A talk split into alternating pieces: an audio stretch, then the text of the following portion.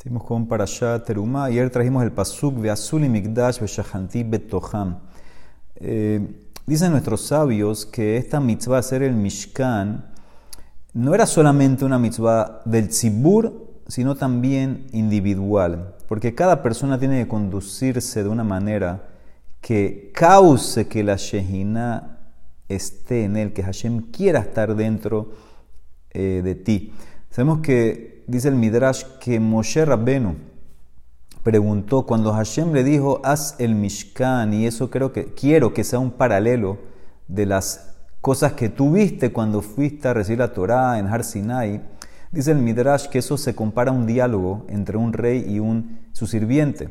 El rey le dice a su, sirviente que haga un dibujo eh, de él, que lo dibuje el sirviente al rey. Entonces dice el sirviente, ¿cómo, cómo yo voy a poder eh, dibujar y poner, plasmar en papel toda la belleza, la gloria del rey. El rey le contestó, tú haz lo que tienes que hacer y yo eh, voy a proveer el resto. Entonces dice el Midrash que así fue. Moshe le dijo a Hashem, yo Hashem voy a poder eh, recrear algo que es de los cielos. ¿Tú quieres que yo ponga aquí en este mundo lo que yo vi arriba? Hashem le contestó, mira, tú haz con lo que tienes en este mundo, lino, lana, los materiales, oro, etc. Tú haz lo que tienes que hacer, yo me voy a encargar. En pocas palabras, en pocas palabras, la respuesta que le dio Hashem a Moshe, haz, tú haz lo que tienes que hacer y yo voy a hacer lo mío. Este Midrash nos enseña que las cosas que estaban en el Mishkan, la madera, las cosas de oro, las platas, la plata, etcétera, todos los materiales, era para hacer una réplica de lo que había arriba. Y aunque obviamente es algo, un porcentaje mínimo, era suficiente para que Hashem acepte venir a reposar con nosotros. Simplemente hacer el Mishkan, tratar de hacer algo, entonces ya eso hace que la Shejina baje donde nosotros. Entonces, un musar muy importante con la persona trata de mejorar, entonces automáticamente ya viene Hashem donde la persona. El Sforno dice que cuando el Pasuk dice voy a habitar entre ellos es aceptar nuestras tefilot y la abodá. La conexión a la Shehinah ayuda a que sean aceptadas nuestras tefilot y nuestro servicio a Hashem. El Rambam menciona esto en Alajot de Teshuvah. El Rambam famoso dice, ve y mira, qué tan grande es la Teshuvah. Ayer esta persona que pecó estaba separado de Hashem. Él si gritaba, si hacía tefilá, no lo escuchaban. Si hacía mitzvot, se las rompían en su cara. Pero ahora que hizo Teshuvah, está pegado a Hashem, hace mitzvot y son aceptadas con amor, con alegría por Hashem. En pocas palabras, según este Rambam, no solamente necesitamos que las tefilot sean aceptadas, también las mitzvot. Cuando tenemos el mérito que Hashem acepte la mitzvot, según el Rambam, cuando nos pegamos a la Shejina.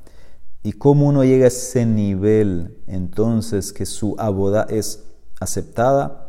Entonces el Rambam trae al final de Gemara Masejet Makot, que hay uno de los principios que la persona que hace una de las 613 mitzvot sin ningún interés, solamente lishma 100% por amor a Hashem, ya ese es su tiquete para Olam Abba. Hashem nos dio tariak mitzvot. Una que haces lishma, te conectas con Hashem y eso es lo que te va a dejar entrar a Olam Abba. Y esa es la pureza que se requería cuando se hizo el Mishkan.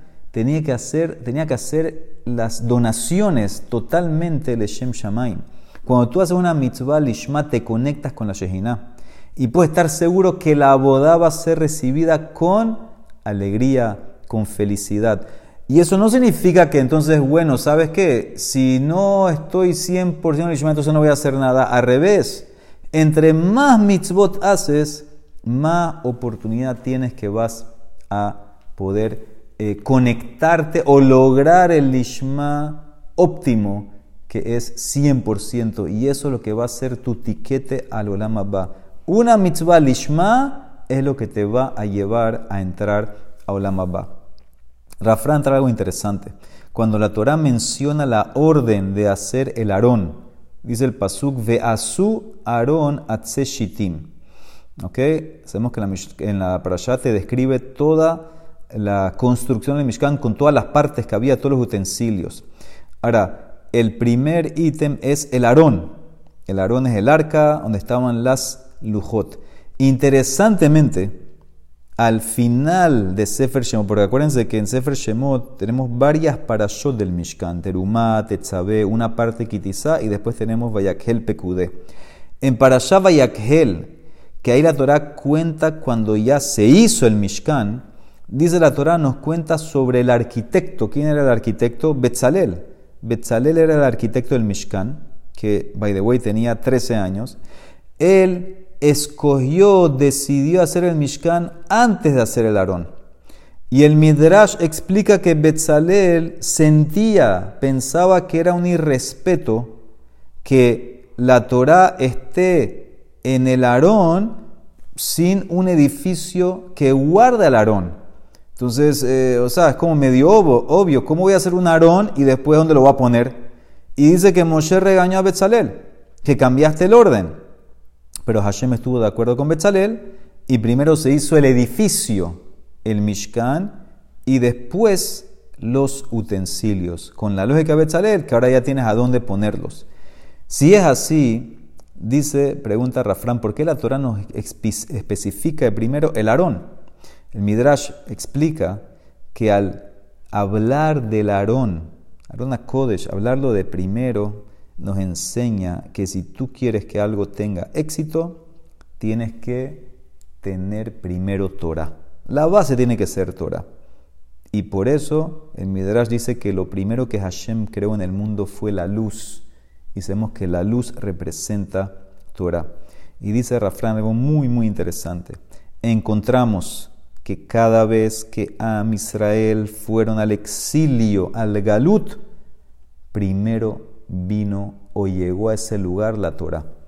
Jacob vino cuando está yendo de Mitzrayim, o mejor dicho, cuando está yendo a Mitzrayim, con toda su familia, que básicamente fue el primer exilio, eh, se puede decir, de, nuestra historia.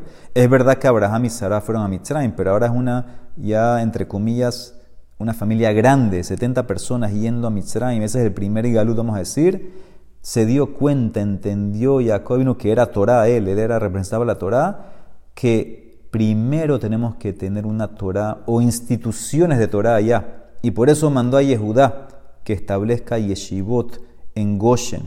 Y también, dicen nuestros sabios, 11 años antes que fuimos al Galut en Babel, ya muchos, muchos de los sabios de Israel fueron a Babel antes que el resto del pueblo para establecer instituciones de Torah. Y así fue en todos los lugares donde Am Israel fue exiliado, dice Rafrán, el proceso de, de construcción de Torah, de instituciones de Torah, empezó antes que las personas en masa llegaran, excepto una, excepto una.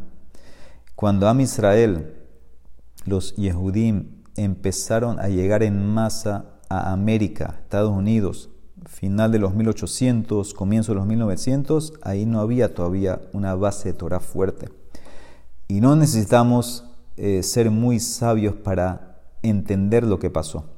Nunca en la historia de Israel hubo un movimiento en masa de alejarse de la Torah como en América. Hasta los años 40, 50, el fenómeno de personas que venían a América y dejaban la Torah era lo normal, no era la excepción. ¿Por qué? Porque no empezó con una base, con una fundación de Torah.